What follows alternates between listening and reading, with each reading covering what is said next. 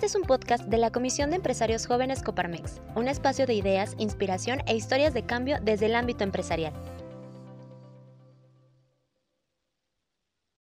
Hola, buenas tardes a todos. Bienvenidos a nuestro primer podcast de la Comisión de Jóvenes Empresarios Coparmex, denominado La industria del mezcal en Oaxaca frente al COVID-19, una industria que genera más de 23 mil empleos directos y poco más de 105 mil indirectos. Hola, ¿cómo están? Buenos días, buenas tardes, depende a qué hora escuchen esto. Mi nombre es Íñigo Aragón y yo soy el vicepresidente de la Comisión de Jóvenes Empresarios. Y la idea de este podcast es pues reflexionar acerca de industrias y de empresa y aprender más. Estamos muy agradecidos con el señor Luis España porque fue el primero que, que accedió a venir a hablar con nosotros. Él es el presidente de la CANAIMES, Cámara Nacional de la Industria del Mezcal Oaxaca. Y pues muchas gracias por estar aquí, Luis. Gracias, este, Andrea, gracias Íñigo, y pues eh, un saludo para su presidente, el amigo Alejandro, una bella persona, y pues qué bueno que ustedes los jóvenes eh, se interesan por estos temas eh, de la economía oaxaqueña, y más que todo el, el, mezcal es la única industria creo que en estos momentos tiene el estado de Oaxaca. La industria como tal, pues de ella depende un gran número de familias eh, eh, económicamente en el Estado. El año pasado, por estas fechas, nosotros estábamos echando las campanas al vuelo, porque teníamos los datos estadísticos que habíamos crecido un 35% más. Es brutal en cualquier industria. En ¿no? cualquier industria ese, ese porcentaje hasta No pasa, no. ¿no? Sí, entonces pues nosotros estábamos colgados de, de, los cuernos de la luna. Claro. Pero viene esta, esta situación, esta pandemia, y empieza a decaer eh, la economía de, de los este, mezcaleros, de los maguilleros, de todo el sector. Que de ellos, eh, ahorita Andrea dio una, este, unas cifras eh, que pues sí realmente son para llamar la atención. Sí, Como, yo lo dije, dependen muchas familias de, de, de, esta, de esta industria, ¿no? Sí, tú vas a cualquier lugar y dices Oaxaca y te dicen mezcal, ¿no? O sea, es súper famoso ahora eh, el mezcal. Hace rato, antes de empezar, comentábamos, de, te decía que en, en, una película de Tarantino, el protagonista Django pide mezcal. Recuerdo también vi una de superhéroes, se llama Daredevil, el malo pide mezcal. Y creo que sí está muy... Eh, pues está siendo muy famoso, ¿no? De, de unos años que... De, ¿Hace cuánto tiempo para acá empezó, dirías? Porque entiendo que en Oaxaca había, pues, desde mis abuelos había mezcal y así, pero que fuera una cosa, pues así, gourmet o, tan famosa. Mira, eh, lo que sí es bien cierto, que todo el éxito y todo eh, el boom del mezcal tiene que venir de, de afuera hacia adentro. Uh -huh reconocido en otros lados. Sí, en otros lados para que, que esta, esta industria ahorita esté en, en su apogeo. Eh, yo creo que siendo Oaxaca el mayor productor de, del mezcal, eh, de todos eh, los estados que tenemos la denominación de origen, un 85% nosotros tenemos eh, de la producción total. Oaxaca tiene que ser reconocido como tal. Nosotros como Cámara hicimos una propuesta al Instituto Nacional de Protección a, este, para que se diera una... La denominación de origen la tenemos nueve, nueve estados. Ok, ¿Qué, ¿Qué, qué, hace que alguien tenga una, la denominación de origen de... Bueno, de hay, hay, ciertos factores okay. que, tienes que, que se tienen que cumplir, ciertas normas. Uno, por decir algo, que forme parte de la economía de un estado ¿sí? o municipio. Dos, que forme parte de su, de su tradición. Tres, que tenga la variedad de agaves para poder producir el mezcal. Ok. ¿Sí? Entonces no es, no es que yo quiero tener la, este, la denominación de origen. A ver, sí, pero tú cumples estas, eh, tienes estas características. Sí. O sea, digamos, si en un lugar se da solamente un agave, no tienes la denominación de no, origen. sí, sí okay. se puede, sí se puede, pero que Nosotros siempre peleamos, pues no peleamos, sino que eh, defendemos. defendemos la denominación de origen porque es eh, como mayor productor del mezcal y que se reconoce en todo el mundo que Oaxaca es el, el, que produce el mejor mezcal. ¿sí? Por eso a nosotros nos interesa este, guardar muy bien o proteger la denominación de origen. Nosotros como Cámara, te, decía hace un momento, propusimos este, ante el INPI eh, que sean este, también este, algo más eh, particulares, la identificación del mezcal Oaxaca. Me, me, llama mucho la atención que, que, una de las cosas que dices es tradición, porque exactamente esa es la diferencia, ¿no? Como que el mezcal forma parte pues, de eso, de, de, una cultura, de una tradición, tiene un poco eh, como que mística, eh, tiene mucha cultura o, vida a su alrededor. Porque, digamos, el tequila que es, un mezcal, ¿no? ¿Correcto? Sí, es un mezcal. Pero es diferente, ¿no? O sea, es como que yo creo que lo que más se vende de eso es como que para el shot, que, o sea, y, y o sea, el mezcal no puede ser eso, ¿o sí? No, mira, eh, el tequila y el mezcal. Sí. El tequila es un mezcal. Sí. Y lo, dice, lo dice en la canción, ¿no? ¿Puedes explicar por qué? Es una variedad de agave, ¿no? No. Bueno, tiene, su variedad del agave, ¿sí? sí. Es, el azul. Así es. Sí. Es el destilado un, un agave. Pero aquí lo que difiere entre el mezcal y el tequila es exactamente eh, su norma de producción de, del tequila y del mezcal. Nosotros como mezcal tenemos una, una NOM, la norma oficial mexicana, 070, en donde nos, eh, nos norma, valga la redundancia, a través de un, este, de un ente que es eh, el Consejo Regulador del Mezcal, para que nosotros guardemos o cumplamos celosamente la norma 070, que tiene varios pasos. ¿no? varios pasos. ¿Por qué? Porque tenemos supervisiones. Nosotros, por ejemplo, para producir el mezcal, nosotros tenemos las plantaciones. Escogemos los, eh, los agaves o si ya está toda la plantación este, para poder gimarse, se gima. Pero esa plantación... ¿Qué, qué significa gimarse? Pues cortar. Cortar, ok. Sí. Eh, pero esa plantación ya está verificada, supervisada eh, de manera, de, manera este, eh, que el Consejo Regulador del Mezcal la georreferencia. ¿sí? A ver, Luis España, a ver con su mezcal Nayase, disculpa el. No, sí, sí, ahorita este, nos cómo. El, el comercial dice: A ver, ok, tú tienes acá 5000 plantas porque yo ya declaré que voy a, voy a gimar. ¿Qué? Sí. ¿Vas a gimar? Bueno, porque voy a producir este 5.000 plantas. Da tantos, tantos litros la planta, pero en, e, ese, en ese corte yo ya voy registrando cuántos, eh, cuántos eh, este, piñas corte o gime, cuántos agaves gime. Se registra porque cuando viene el verificador, a ver, a ver, este, Luis España, tú me dijiste que vas a producir, aquí está, mira, aquí están las piñas, aquí está lo que voy a producir. ¿Ok? Ah, bueno. A ver, pásame tu guía. Ah, porque para eso hay guías del maguey. ¿Por qué, ¿Por qué lo hace la norma?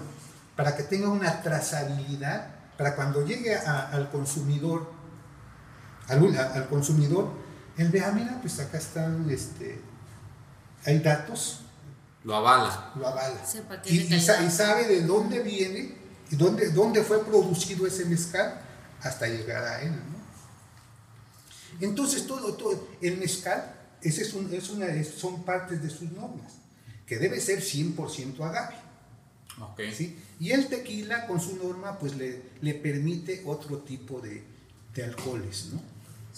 También. Ah, ahorita que se mencionaba acerca de la norma de la NOM 070, este, es curioso, ¿no? Saber que habla sobre tres categorías, el mezcal, ¿no? el mezcal artesanal y el mezcal ancestral. Ancestral. Este, ¿Qué nos puede comentar acerca de eso para que nuestra audiencia pues, pueda conocer, incluso eh, partir de algo tan básico, ¿no? Que, que es mezcal. Es decir, ¿Qué significa la palabra mezcal? Eh, precisamente yo, yo creo que, que, hay que empezar por, este, por eso, ¿no? Lo que, este, lo que platicamos en un principio.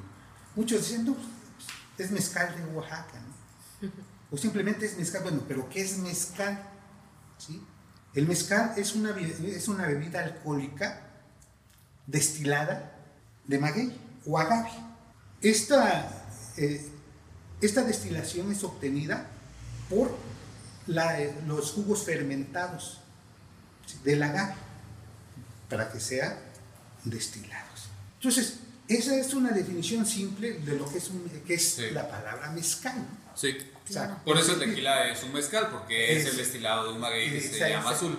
Exactamente. Entonces, en nosotros, eh, eh, en el mezcal, tenemos tres categorías: ¿eh? el artesanal, el ancestral y ahora también el industrial. ¿Cómo se produce el ancestral? Este, este, esta producción es a base totalmente artesanal. ¿Por qué artesanal? Porque se machuca el agave ya cocido. Pero les quisiera comentar primero cuáles son, cómo, cómo se produce, cuáles son los pasos para producir el mezcal y ahorita encajamos lo que es artesanal y lo que es... Este, Digamos, en general, ¿qué se tiene que hacer? ¿Qué se tiene que hacer?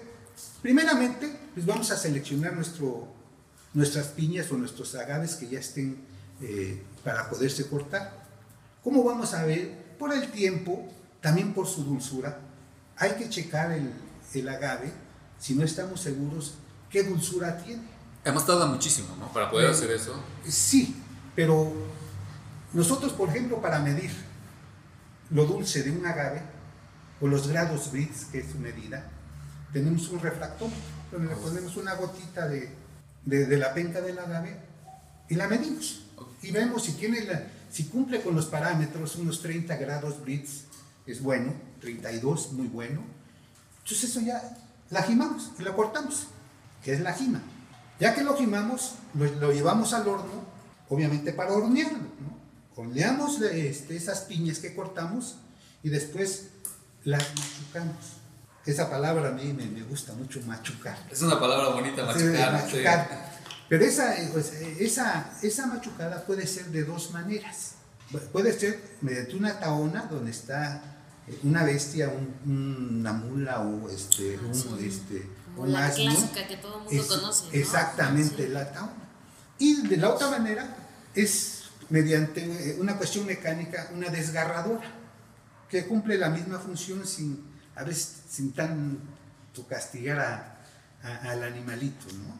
Posteriormente, ya que está machucado, se mete a las tinas de fermentación Pasa determinado tiempo, unos 12 días, depende cómo esté la temperatura de este, del ambiente para que pueda este, fermentar este, más rápido, ayuda. Es determinante. Y posteriormente, ya cuando los maestros, su experiencia, ven que ya da el punto, dicen ellos, pero también con ese refactómetro para medir lo dulce, podemos medir cómo está ya, si ya estaba lista la tina para, para poder este, eh, destilar. Y esta destilación, ya llegamos a la destilación, la primera destilación, porque recuerden que el, mezcal es de doble destilación, para que sea mezcal. Ok. Si no es aguardiente. No, no, es nada. El aguardiente es otra cosa. Es otra cosa. Es de caña. Ah, Aquí estamos hablando del mezcal que es 100% agave. Okay. ¿Ven? tiene dos destilaciones. A la primera destilación, los eh, maestros palenqueros le llaman shishe. Shishe. ¿Significa algo? Perdón. ¿eh? ¿Mande? ¿Significa algo? Es, es, es, una anterior. primera destilación del mezcal. okay. Sí, para, para que vayamos entendiendo. Sí, sí Y posteriormente se le da, ellos le dicen el refine, que es la segunda destilación. Okay. ¿sí? Y es donde ya se obtiene el mezcal. Entonces, esto es, son los pasos que se siguen. Y esos pasos con, con, con la, con la bestia o, el animal, ¿esos serían los pasos del ancestral? o todavía hay que agregar? Eh, este es, eh, eh, estamos hablando ¿sí? De, del mezcal, por ejemplo, que produce Nayase, sí. que es, es, un mezcal artesanal. ¿sí? Okay. El mezcal ancestral, la diferencia de ellos es que en, cuando lo machucan, lo machucan a mano, con mazos. ¿sí? Con mazos machucan este, este, el, el agave. Y así se hacía, supongo, ah, en la época prehispánica, porque no, habían llegado todavía los caballos a, México. Yo te diré que es el, el mezcal ancestral, es un mezcal muy fino. Es con un sabor mucho, muy diferente a al mezcal artesanal. Diferente en cuestión de, de gustos, ¿no? Bueno, se machuca con mazos este, el agave Posteriormente se va a las tiendas de fermentación, que son las mismas que utiliza el artesanal. Y aquí viene la diferencia en la destilación. Es en, este, en olla de barro. Por eso les van dando los diferentes sabores ¿no? que, tiene el, mezcal este, ancestral. Esas son las características en cuestión del ancestral y el artesanal.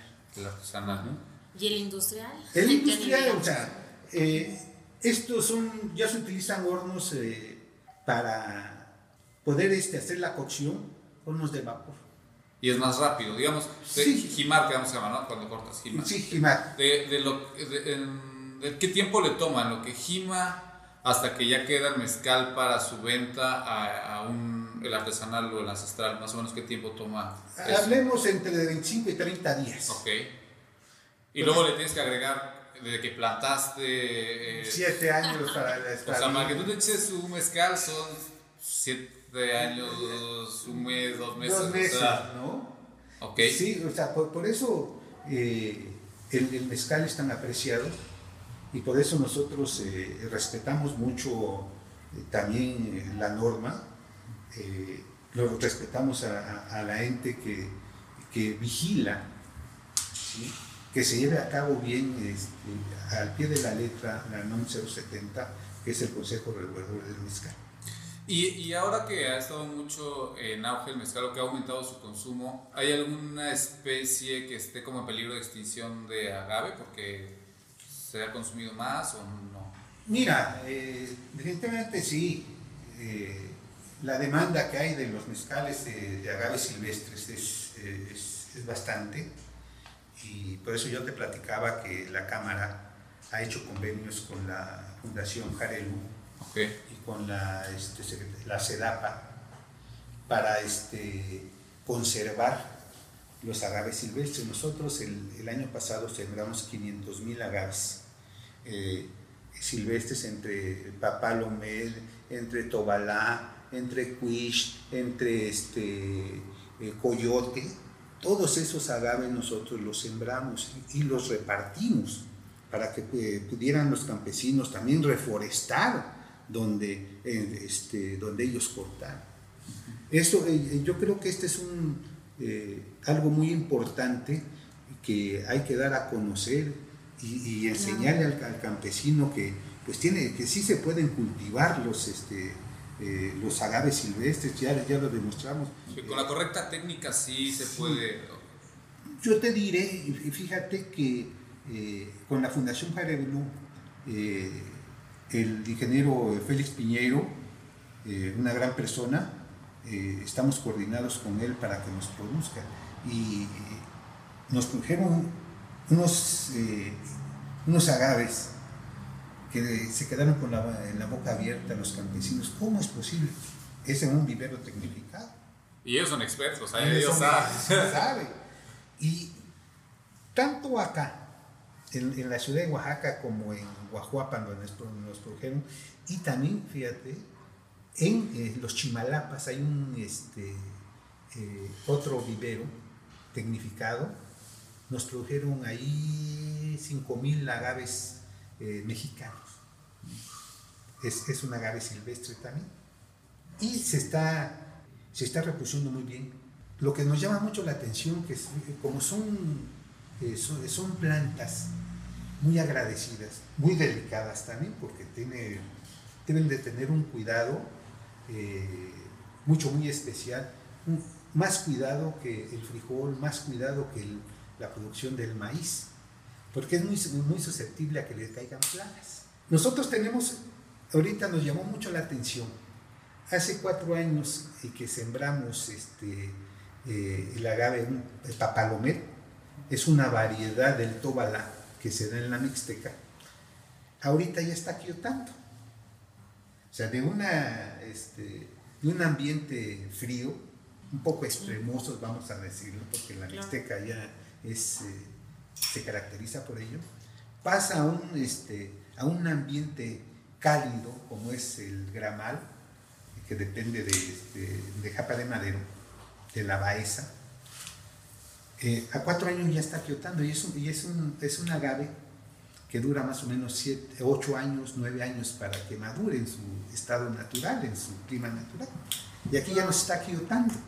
¿Quiotando es? Quiotando es que ya está maduro, ella, él ya va a empezar a producir, o sea, se va a empezar a, el fruto. Sí, exactamente. Que le sale el que tengo. Uno más larguito ahí en medio, ¿no? Donde sale, salen las flores, salen las semillas, todo eso.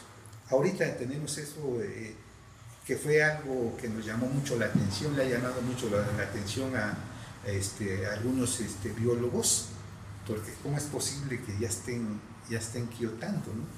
Sí, pues se aceleró su madurez, Le gustó, o sea, obviamente como eh, todo ser vivo tenemos diferentes eh, eh, etapas. Condiciones, que, nos que mejoran, ¿no? Que, sí, unos maduramos más rápido, otros más lentos. Otros, nunca. Otros nunca. Oye, quería preguntarte de la relación, hablamos ¿no? de la industria del café y de otras industrias, de esta relación entre el comerciante y el productor, que pues históricamente es como que injusta, ¿no? O tenemos esa impresión. Y queríamos que nos contaras cómo es en, en el mezcal o cómo, cómo consideras que, que se está desarrollando. Mira, siempre que hay intermediarios, siempre, o es una constante, que tratan de eh, sacrificar más al productor, castigarlo, como se dice, en su precio. ¿Qué sería el campesino, en el caso del ancestral, o, incluso el industrial, en el caso del industrial, ¿no?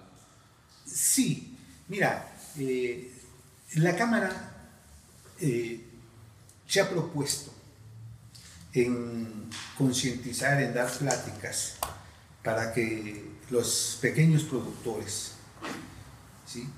sepan el valor real, real de su trabajo del mezcal. Yo nada más te quiero decir una cosa. Para, para que nosotros produzcamos un litro de mezcal, en el espadín, que es el, el de batalla, Sí, el espadín es como el Cabernet Sauvignon de los vinos. No sé si está bien esa comparación, pero es así como el que necesitamos 10 kilos de agave. Ahorita el promedio en, este, de la compra de, agave está sobre 14 pesos. Estamos hablando que nada más de materia prima tenemos 140 pesos de costo. Ahora súmale, súmale la jimada, súmale la horneada, súmale la destilada y luego tu utilidad. ¿Tú crees que un litro de mezcal te cueste 140 pesos? ¿El precio del agave? No. Pues no. Un litro de mezcal mínimo te debe de costar unos 400 pesos. O sea que tú vas con el campesino y deberías pagárselo a 400 pesos. Sí. Pero incluso así, yo creo que un, o sea, un, mezcal de un campesino eh, ancestral si se lo compras 400 pesos, yo creo, ¿cuánto cuesta esa botella en un restaurante de una terraza? Bueno, yo te estoy hablando de un artesanal. Un ancestral sí. hecho mucho más caro, por el valor agregado que tiene, sí. su manera de producir. Sí, pero yo pienso que eso va a costar 5 mil pesos, o sea, te la deben vender o no. Sí, mira, hay, yo he visto etiquetas y que, por ejemplo, un un mezcal tobalá lo están dando en 3 mil, 4 mil pesos. Y una ancestral tobala, Sí. Hablemos de eso. ¿no? ¿Y cuánto en promedio le pagan a- al campesino por esa, ese tobalá de 3 mil pesos? Le estarán pagando como 500 pesos, mucho. Y ese, digamos, es el margen promedio de la industria, que, que es muy eh, injusto. Sí, mi- mira, bueno, también hay que este, ser conscientes que los comercializadores eh, Claro, tiene que tener un que margen. tiene que tener un margen de, de utilidad, ¿no? Porque además también aseguran volumen. Claro, sí. Pero sí, hay, hay- hay que cuidar y hay que tener un poco de conciencia para no castigar tanto en el precio a, a los campesinos, porque son lo de- donde empieza y son los más castigados y son por ellos los, los que, que tenemos la calidad del, del mezcal y más en Oaxaca. Sí, pues es todo el producto. Digo, aunque a la hora de comercializar, pues obviamente mucho tiene que ver la etiqueta y eso, pero ya por cuestiones que no tienen que ver con, con la calidad del, Del producto. mezcal, del ¿no? Sí, producto. sí, sí. Yo, yo- yo estoy en el entendido de que, o sea, un buen marketing pues, no se lo va a dar este, Sí, te vende. o sea, que- Sí, no, ¿no? Se lo va a dar el comercializador, ¿no? O sea, él sabe su Claro. trabajo, pero tenemos que, que- de enseñar. justo, ¿no? Sí, claro. Fíjate que tenemos que enseñar al, al campesino o al productor, ¿sí? Que valore su trabajo. Claro que tienen necesidad, y, y muchas veces malbaratan su, su producto. Claro, Un producto de calidad. Claro, exacto. Era justo lo que iba a comentar, ¿no? Pero también ellos poder ofrecer un producto de calidad para que puedan exigir un precio justo. No pasa algo similar como con el café, ¿no? O sea, tiene que, que ver todo el proceso de trazabilidad, ¿no? Para que tú puedas eh, exigir un precio, pues, para que no te lo malbarate, ¿no? Mira, tienes toda la razón, Andrea. Nosotros eh, como Cámara eh, siempre estamos hablando con ellos para que se certifique. Parte de, que, de la norma 070 es eso, certificar su palenque.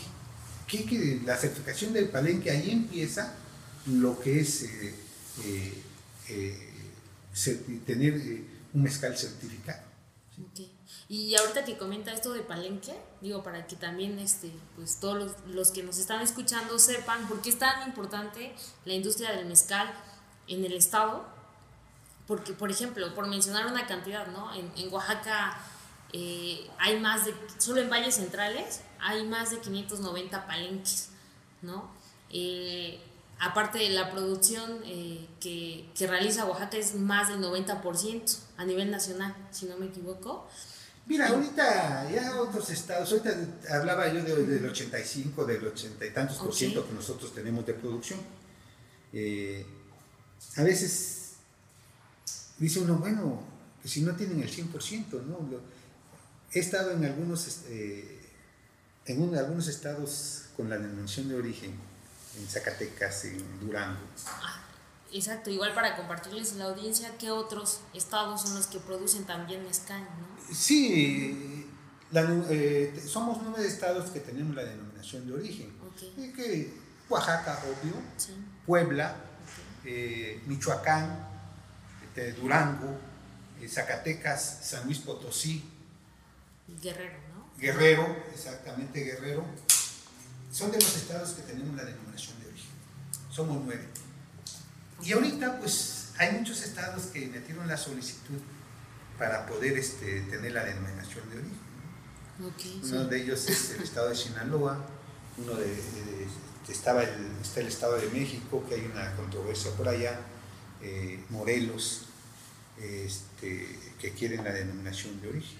Pero sería difícil que acreditaran la tradición, por ejemplo, ¿no? Entiendo que sí puede darse, Híjoles, es que o es muy subjetivo. eh, sí, a, veces pues la economía manda, ¿no? En ese sentido.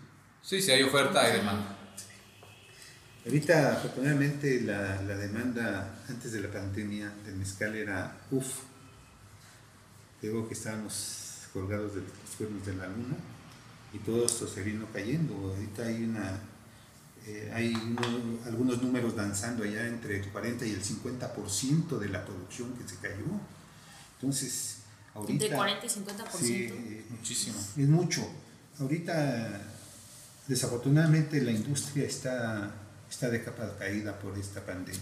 Nos ha afectado demasiado, eh, pero yo creo que nos tenemos eh, que reinventar en el sentido de eh, afinar nuestra producción, ver otro tipo de, de mezcales con algunas, algunos aromáticos, algo Sí, que sea tal vez más, eh, ¿qué será? ¿Accesible al gusto de más gente? O... Yo, yo creo que como el mezcal es un alcohol muy fino, tiene eh, este, la bondad de, poderse unir con ciertos aromas y, sabores. A, lo mejor un, un limón de Villalta estamos haciendo ya pruebas, eh, un, un, destilado con este té limón, buenísimo que se da. Entonces, sí, ver, otros, otros, nichos, ¿no? De, Cuando, no, hablemos de mercado, sino de gustos. De gustos, sí. Cuando estudié, perdón, cuando estudié la maestría, recuerdo que nos pusieron un caso de estudio de eh, Yellowtail, que es un vino que pues, como que los vinos competían mucho por cuál era más eh, específico, más eh, refinado, etcétera. Y este, pues tenía una sola etiqueta y todo el mundo lo podía beber y te garantizaba que era un buen vino y como que, pues, le ganó a todos, ¿no? O sea, vendió más porque era más fácil de, acercarte a él. Pero no sé cómo ve eso la industria del mezcal, porque realmente pues, es como que la gente quiere pues que sea muy tradicional, muy específico. Hay mezcaliers ahora y... Fíjate que por eso la, la Cámara, te decía hace, hace, un momento, eh, que propuso que la identificación geográfica, que, es muy, eh, que no difiere mucho de la denominación geográfica. La denominación geográfica sí es de, estados, en lo general, de estados que cumplen con, este, con las características para que tengan la, la norma pero la identificación geográfica son las características específicas ¿sí? de, una zona. Todo lo que trae, ¿no? Exactamente, su clima, su, su, tierra, su agua. Su historia. Su, historia, exactamente. Entonces, eso, para los oaxaqueños yo creo que va a ser un, para los mezcaleros. Detonante. Sí, un detonante. Porque, ah, ya le podemos poner mezcal de Oaxaca. Mezcal de Oaxaca. Y eso puede servir a... Exactamente. Y le agrega valor al campesino. Ah, claro, claro. Le, agrega valor a la industria en general. Totalmente. Sí. No, solo que es justo ahí donde se puede encontrar el tema de innovación, ¿no? Y hacer, pues, el frente a todo esto, eh, pues, que a muchos les cayó, ¿no? Como un balde de agua fría, el tema del COVID, ¿no? Es pues de donde se puede aprovechar ¿no? la industria del mezcal, innovar en temas de, de, procesos, ¿no? en temas de tecnología también, ¿no? para, pues para poder retomar el auge que tenía el mezcal ¿no? en el, pues, a mediados del 2020 y, poder justo eh, reactivar el, sistema este, de, perdón, el tema de, de la industria del mezcal en Oaxaca por la importancia de generación de empleos, ¿no? este, del rescate de, tradición y, por eso precisamente queríamos pues, proponerle a la audiencia eh, pues un proyecto que, tenemos pensado replicar ¿no? En, todos los podcasts que vamos a, a realizar con nuestros diferentes invitados que son referentes en las industrias y diversos sectores económicos del Estado. En este caso, pues lo hemos denominado el tema de adopta un mezcalero, ¿no? con la finalidad de poder fomentar el consumo del mezcal, de poder apreciar ¿no?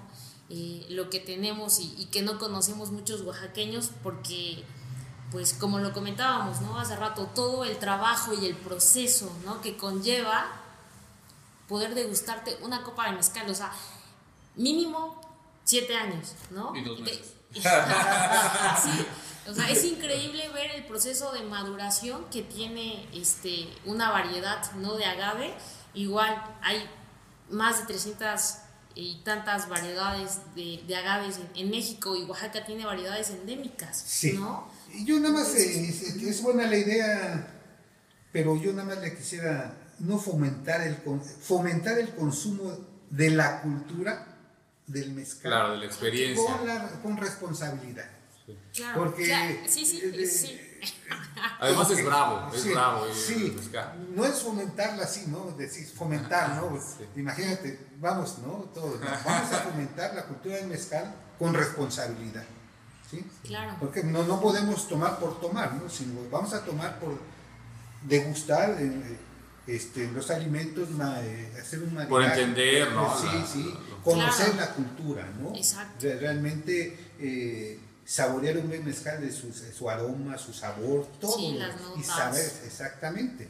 Entonces, eso, eso, eso, eso, significa cuando desea aprender a tomar mezcal, ¿no? sí, claro. Puedas diferenciar entre uno y otro, de dónde viene, ¿no? Sí, en el mezcal, eh, creo que muchos eh, lo relacionan que se toma como el tequila en las, en las películas, ¿no? De, Ah, de shot, así. no. Ah. El, mezcal es una bebida que se tiene que, primero, tenerle respeto, ¿sí? Y tomarlo poco a poco, ¿sí? Con sorbos pequeños, para que tú vayas eh, degustándolos, eh, saboreándolo, para ver qué notas tienen, si son afrutadas, amaderadas, qué, eh, sus olores.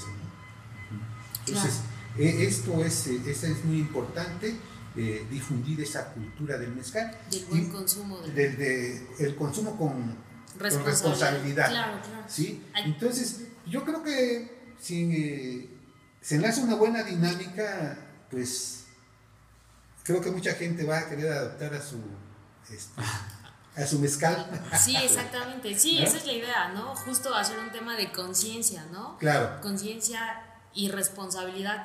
Es como con el tema del café, ¿no? Este, por ejemplo, cuando tomas una taza de café, ¿no? No, le puedes agregar azúcar, porque no vas a degustar el tema de las notas, ¿no? Este, hay, que, hay que valorar todo ese trabajo que hay detrás, ¿no? Y para eso no necesitas añadirle ningún otro ingrediente, ¿no? Porque no hay nada como la pureza. Con la naranja, ¿no? No. sí, no. O, sea, digo, supongo que o tu limón, ¿no? Con tu sal. O con la sal de chile, ¿no? Que, que Pero es como puede ser típico como, también. Como una forma de acercarte primero, ¿no? y ya ahí te vas especializando no, todo. Es que el gusto se rompe en género. Claro. Sí, al final es el que te, guste, como te guste, ¿no? Ese es el mejor. Sí, sí eso es lo que dice. Pero bueno, hay que también que irle, este, pues aprendiendo, ¿no?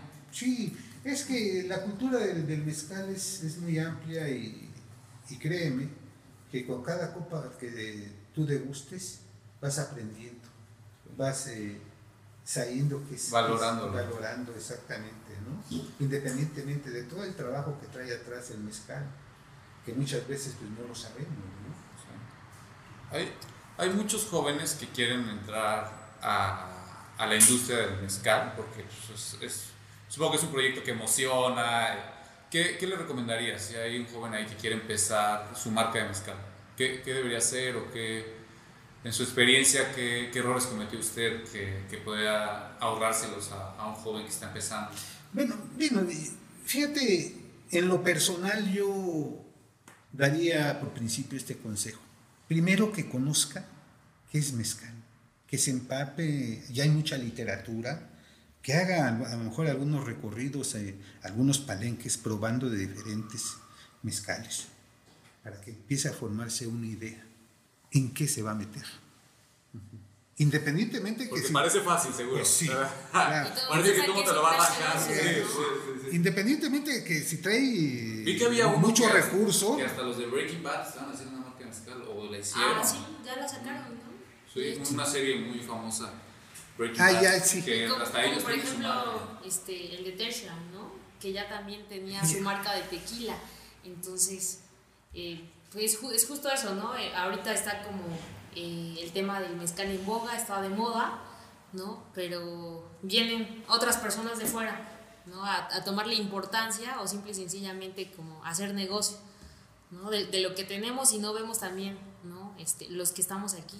Sí, que tenemos el negocio en las manos. Sí, pero siento que lo, interrumpimos un poco. Una era verse, darse cuenta de qué se está metiendo, ¿no? Sí, eh, conocer lo que, que, es realmente el mezcal, ¿no? Desde cómo, cómo se cultiva la, el agave hasta cómo se produce un litro de mezcal. Yo creo que esa, esa cultura es maravillosa para conocerla y aquellos que, que logren tener el interés, no por tener el dinero, por el dinero, ¿no? Sí, que también lo que pasa es lo que decía Andrea, ¿no? Que vienen otros de otro lado que le saben tanto a la mercadotecnia, al posicionamiento de marca, entonces que lo, lo, lo explotan así muchísimo, ¿no? Que tal vez es lo que nos falta. Mira, yo creo que tú cuando haces tu marca, cuando te metes a este mundo tan maravilloso que es el, el mezcal, nunca piensas en vender tu marca, sino si si ves el producto y dices, está buenísimo. Es conservarla. Muchas veces le empoderas y dices, ay, caray, y te llegan ofertas. Te llevan para, te para comprar la marca. Sí, sí, te la vendo. A lo mejor ya está empoderada y a ver, te cuesta tanto. Pero yo ya, la que no es el sentido mío. Sí, si llegara Coca-Cola y le dice, oye, te compro, ¿se lo vendería o no? Sin comentar. Mira, eso este, yo, creo que pues se va, se va tejiendo, ¿no? Se va tejiendo eh, esa, ese camino. Llega el momento que pues, tu marca vale.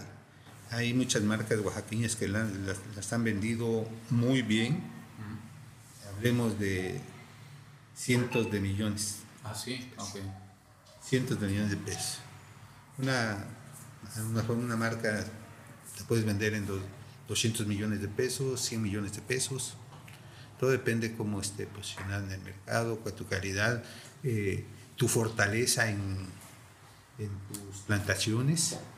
Muy bien. ¿Qué, qué, tan, ¿Qué, tan, difícil es eso, las plantaciones? Porque entiendo que la diferencia, supongo que en, en tequila pues una persona puede ser dueña de hectáreas y producir muchísimo eh, maguey, pero aquí en Oaxaca pues no hay tanta extensión de tierra, ¿no? Los tal vez sí la haya, pero no hay un solo dueño de mucha extensión, es muy comunal, es muy eh, Sí, mira, eh, Oaxaca se enfrenta a eso, ¿no? A la tenencia de la tierra, que es, eh, es un problema, ¿no? Para el que quiera invertir en el campo que quiera producir este agave, porque pues sí hay extensiones y, nosotros tenemos un clima fabuloso para el agave, eh, que es toda, toda la zona de, los, de Yautepec, Miahuatlán, Ocotlán, es una zona eh, magnífica, magnífica para la producción del agave, pero está muy fraccionado ¿no? la, la tenencia de la tierra, ¿no? que se decían es un problema que, que no nos deja avanzar mucho. ¿no? Eh, sí, no, y eso, seguridad a los inversionistas. Sí, entonces no, no, ellos no, no se atreven a invertir. A ver, sí, a ver, ejidatario. No, sabes que esto es para. No, no. Eh, aunque pues, el oaxaqueño, los oaxaqueños tenemos palabras. Sí. Para empezar, eh, independientemente que somos muy trabajadores, cuando damos la palabra, empeñamos nuestra palabra, la defendemos y la honramos, ¿no? Eh, el hecho es que eh, aquí el, gran problema de, nuestro Estado está muy fraccionada y ya muchos no, no quieren, ya tienen, sacan sus, eh, sus acuerdos en que, ¿sabes qué? Aquí no, va, no se va a alquilar la tierra, ¿eh? Y si vemos que tú estás trabajando con un, forastero, te quitamos. Sí. Entonces, todo ese tipo de, condiciones, de problemas, eh, sí, en un momento dado que tengamos que, eh, por la demanda del mezcal, que producir más, vamos a estar un poquito limitados, ¿no? Sí, genera mucha inestabilidad. Sí, ya ves, eh, los tequileros tienen grandes extensiones de, terreno. Sí, hectáreas. De hectáreas, sí, ya de todo desde San Luis Potosí para arriba. Porque se, podrían las dos, ¿no? O sea, tener mucho sembradío, O sea, muchas hectáreas y mantenerlo ancestral. O sea, no, no, eso no lo va a volver industrial necesariamente, ¿no? Si, pues, si hace todo el otro proceso lo mantienes eh, artesanal. Sí, mira, el, el éxito del, del, mezcal, como yo lo veo, es su manera de producir. Partiendo de que es una, está dentro de la norma 100%, 100 agave. Y ningún destilado va a ser igual que el mezcal. Sí, tan puro, ¿no? Es un, es un, este, es un alcohol muy fino por su manera de producirlo. Y, y, de acuerdo también que llevamos al pie de la letra este, la NUM 070. Tú no, para, para que sea un, un mezcal certificado tiene que pasar varios pasos. Y uno de ellos es eh, un examen físico-químico, un análisis físico-químico de tu lote de mezcal, en donde van a ver qué, eh, qué grado alcohólico tiene, este, qué cantidades de, de sustancias, por ejemplo, qué, qué, tanto de furfural te lo permite, qué tanto de, de, de alcoholes superiores te lo permite, ¿sí? hasta el arsénico, qué tanto de arsénico tiene el, el mezcal que te lo permita también. Entonces, en base a, a, a todo, a, a, toda, a, todos esos elementos que, que forman la, la NUM 070, por eso es que el mezcal es un alcohol tan fino. Ok. Y ahorita, por ejemplo, que hablábamos acerca de todos los sembradíos que Tequila Jalisco tiene, ¿no? A comparación de los de Oaxaca y este estaría bueno que compartiéramos a la audiencia, ¿no? Eh, cuántos litros de mezcal ¿no? se producen en Oaxaca, ¿no? Y cuántos litros de tequila se producen en Jalisco, ¿no? O sea, es, es una cantidad considerable, ¿no? Por ejemplo, estábamos viendo que son alrededor de 6 millones de litros los que se producen de mezcal, ¿no? Y de, de tequila, por ejemplo, son este, 312 mil millones aproximadamente, ¿no? Y es justo, ¿no? Lo que también queremos... Eh, dar a conocer ¿no? la importancia que tiene fomentar este, el, buen consumo de, del mezcal ¿no? para poder detonar ¿no? esta industria en Oaxaca eh, y, poder pues tener números pues similares no incluso o sea tenemos un futuro muy promisorio perdón en, el tema del mezcal podemos ser más que tequila Jalisco ¿no? Y, poder también eh, esto, eh, poder mm, generar ¿no? un entorno de, de, de, todas las empresas ¿no? que giran alrededor de la industria del mezcal, es decir, el tema de las botellas, ¿no? de las tapas, de las etiquetas, porque pues eso hace que se aminoren costos, ¿no? La mayoría pues tiene que recurrir a comprar, ¿no? A, a Ciudad de México, al Estado de México y también hace que pues eh, España digital. ah, bueno, sí, está bien, está bien. Este, para que pueda detonarse más la economía en el Estado, ¿no? O sea, que se puedan, se puedan repercutir, perdón, este, pues más sectores económicos y ahorita, pues aprovechando todo esto, ¿no? El tema de, del consumo local, ¿no? Y, y, digo aprovechar porque pues necesitamos eh, reactivar la economía del Estado, ¿no? Es justo por eso la creación de, de este podcast, de de minutos empresariales, en este caso pues denominado ¿no? la industria del mezcal en Oaxaca frente al COVID-19. Se, se, los comento a la audiencia para que pues podamos hacer conciencia, ¿no? Eh.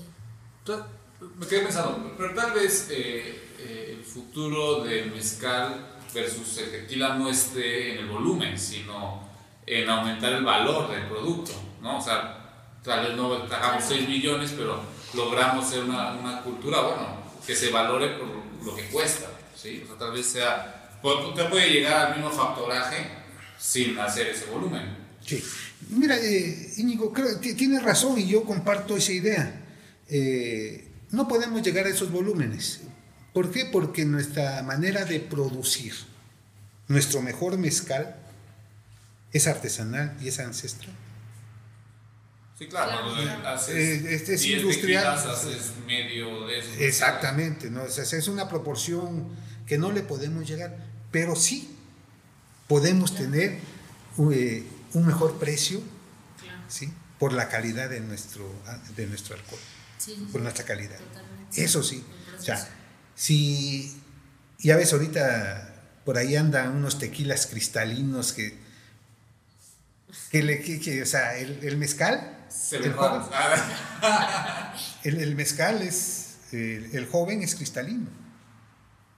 Entonces, ellos también, sí, le- el mezcal les mueve, les mueve el tapete, quieras o no. Quieren formar parte de la ola. Ah, no, Sí, ya. Y, y sobre todo también Ya. hacerles saber ¿no? a, a nuestros escuchas que, que el mezcal no es como la mayoría dice, ¿no? Que, que es un alcohol muy fuerte, ¿no? Que no lo vas a tolerar, porque la mayoría le tiene miedo a eso, ¿no? Y, y dices, no, ¿sabes qué? O sea, yo con el mezcal no me llevo, ¿no? Entonces, podría compartirnos algo, ¿no? De, de, cómo es e- esa, esa sensación, ¿no? Al, al primer, este, perdón, a tomar pues una copa de mezcal, ¿no? Que la van a degustar, que la van a disfrutar, que no es así como la mayoría de las personas lo piensa. Bueno, ya no tanto como antes, pero sí todavía muchas personas, ¿no? Para que se atrevan a, a poder pues, degustar de esta be- bebida tan, tan, este, tan rica, ¿no? Tan prehispánica y tan pura. Sí, fíjate, mira, yo creo que cuando se quiere entrar al mundo del mezcal y aprender a tomar mezcal, tenemos que empezar a tomar este, diferentes grados de, de los mezcales. Un mezcal certificado que cumpla toda la norma. Es un mezcal, aunque tenga 50, 45 grados, ese mezcal no va a tener eh, un, eh, un pase fuerte, como le llamamos vulgarmente, que te queme. No. Por su misma, habla- hablábamos de, la- de la calidad del alcohol. Un mezcal de 38 grados, pues, tiene, tiene aroma, tiene cuerpo, sí, tiene sabor y es suave. Y por ahí se puede iniciar, ¿no? Si estás Claro. empezando a beberlo, pues te echas uno de 38 grados. Sí, uno de 45, 40 No, grados. Ya, va, ya es, va. es cuando va- vas ya eh, sabiendo, saboreando y te va, te va, te va gustando el mezcal. Cuando ya empiezas a, a ver sus notas afrutadas, sus aromas, Claro. entonces dices, ah, caray, esto es. Sí, lo empiezas a realmente- apreciar. Sí. No, no te gusta lo que no conoces, ¿no? Siempre- Claro. siempre Sí, claro. Primero, pues para poder decir, "Ah, es que eh, muy fuerte, a ver, eh, ¿qué tan fuerte? ¿Por qué dices que es fuerte? Pruébalo primero. El mezcal, es- Es que todos tienen la, idea de que el mezcal no, es muy no. fuerte, ¿no? Sí, que con eh, dos, tres copas ya están este, mareados, ¿no? Tú puedes eh, eh, tomar mucho mezcal con agua. O sea, con tu copa ya. Eso es la, la mejor manera de poder degustar un buen mezcal. Ah, no, no, no con la chela. Eso de la mula y su cría. Son mitos, ¿no?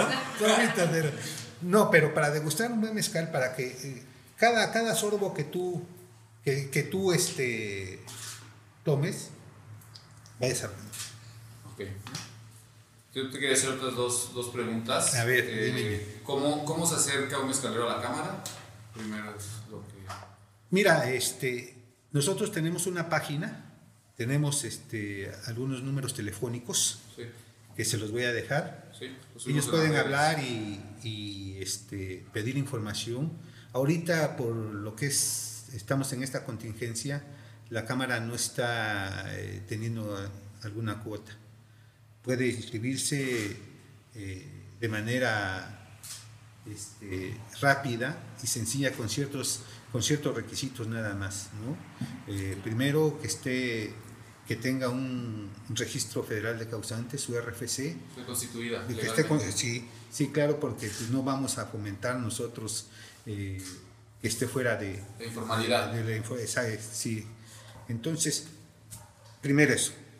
Si ya tiene una marca, ok, perfecto, una marca registrada. Y si no, nosotros ayudamos Ah. ¿sí? a orientarlos cómo se puede eh, él este, eh, registrar su marca para que, para que también darle un valor agregado a su producto y ya no nada más esté maquilando o vendiendo a granel ¿sí? y que lo estén castigando en el precio. Esa es la función principal de, de- de la Cámara, ¿no? ayudar a, a- al sector, ¿sí? en lo económico, para que tenga un despegue bien en lo social. Si, no, si, no, si no tiene economía, pues ¿cómo va, cómo va a salir adelante? ¿no? O sea, el principio es económico-social. Qué bueno. Para, eh, para que este, eh, el sector, los que estén dentro del sector, salgan adelante. Y nosotros le, echamos la mano. Fíjate, hace rato que platicábamos de eh, cómo podíamos ayudar a un joven, fue este el consejo. El día, el día lunes me hablaron de Monterrey, unos jóvenes que querían pertenecer a la Cámara. ¿Que ¿Cómo le hacían? Le digo, ¿tienes tu marca registrada? Sí, ya tengo mi marca registrada. Todo en orden. ¿Sí? Y hay jóvenes acá que dicen, ah, pues voy a hacer mi marca. Pero no, no llevan los pasos. No lo profesionalizan. Exactamente. Entonces aquí tenemos, yo, yo creo que tenemos que eh, hacer una labor, y usted la, la tiene, la tienen que hacer, cómo, cómo hacerles ver a los jóvenes que tienen que hacer las cosas como deben de ser un registro de marca, ¿sabes qué? Es que, ah, yo quiero sacar una marca, sí, le voy a poner este X y Y. Oye, este, a lo mejor sale un comentario, pues ya hay esa marca X y Y. Ah, pues no, pues, yo quiero X y Y, no me importa. Y van y, empiezan a hacer todo sobre, sobre esa sobre algo que tal vez no se va a poder. Claro, claro. a lo mejor vienen demandas, a lo mejor van a, gastan su dinero cuando este para registrar su marca, ¿no? Y le dicen, ¿sabes que Esto ya está registrado, que sí, ya tiene, ya tiene dueño, ¿no? Y la Cámara les puede ayudar en eso, entiendo. Claro, claro. De, para eso está la Cámara, ¿no? La Cámara es un ente eh, que se preocupa mucho por la calidad del mezcal, te decía en un principio, y además por este, las condiciones socioeconómicas de, de, los que estamos allá, ¿no? Y de los que quieren ingresar a, a, a Canaimes. Y están las puertas abiertas. Nosotros aceptamos todo. Muy bien. Pues bueno, nada más que agradecer haber asistido a, a, este podcast, a esta charla, todo con la finalidad de poder reactivar el sector económico, en este caso de la industria del mezcal en el estado de Oaxaca, porque al final de cuentas hay un tema social, ¿no? Claro. Poder eh, contribuir ¿no? a un precio justo eh, y, y, con ello poder mejorar la calidad de vida de los, pues de los mezcaleros, ¿no? de, de las personas que, que, que, se dedican a la siembra y a la cosecha de, de agaves y poder también rescatar algo que, que, al final de cuentas tiene un origen y tiene una historia. ¿no? Pues bueno, eh, yo que me forma despido. parte de nuestra cultura, ¿no? Es, exactamente, ¿no? Este, por eso pues, la importancia de, del, del, fomento a la cultura del buen consumo del mezcal. ¿no? Yo me despido, Andrea, Andrea Cruz Sigüenza, de la Comisión de Jóvenes Empresarios Coparmex. Y yo soy Íñigo, muchas gracias por, por habernos escuchado. Señor Luis, de verdad, muchas gracias por, por haber venido. ¿Me repite la marca de su mezcal? Nayase. ¿Y ese dónde lo compramos? Ese, ahorita aquí no tenemos en venta, es todo para exportación. Ok. Fíjate. Entonces, pues vamos a ir a No, este, a probarlo. Pues, es común, ¿no? Que se, se exporta mucho. Sí, eh, ha tenido buena aceptación con los socios eh, que estamos con ellos en Estados Unidos, se han sabido mover bien, tienen un buen marketing ellos. Pues yo te agradezco. Muchas gracias. Eh, les agradezco a los dos y a su presidente eh, esta invitación y y pues estamos para coadyuvar a la economía eh, de Oaxaca. Yo creo que todos nosotros, los oaxaqueños, tenemos que consumir lo que, lo que producimos. Sí. Cuando nosotros, eh, nosotros tengamos bien presente eso, yo creo que Oaxaca eh, va a ser este va a seguir creciendo eh, bien, fuerte en su economía, ¿no? Porque pues a veces nosotros mismos no nos damos valor a lo que hacemos, ¿no? Sí, yo creo que los oaxaqueños somos, eh, somos eh, unas personas tan inteligentes, tan trabajadoras, tan honradas, ¿sí? que, que, necesitamos darnos valor, ¿no? Nosotros mismos para consumir lo que producimos en Oaxaca. Andrea, gracias y gracias. Muchas gracias. Pues estamos para servirles. Gracias. Todo bien.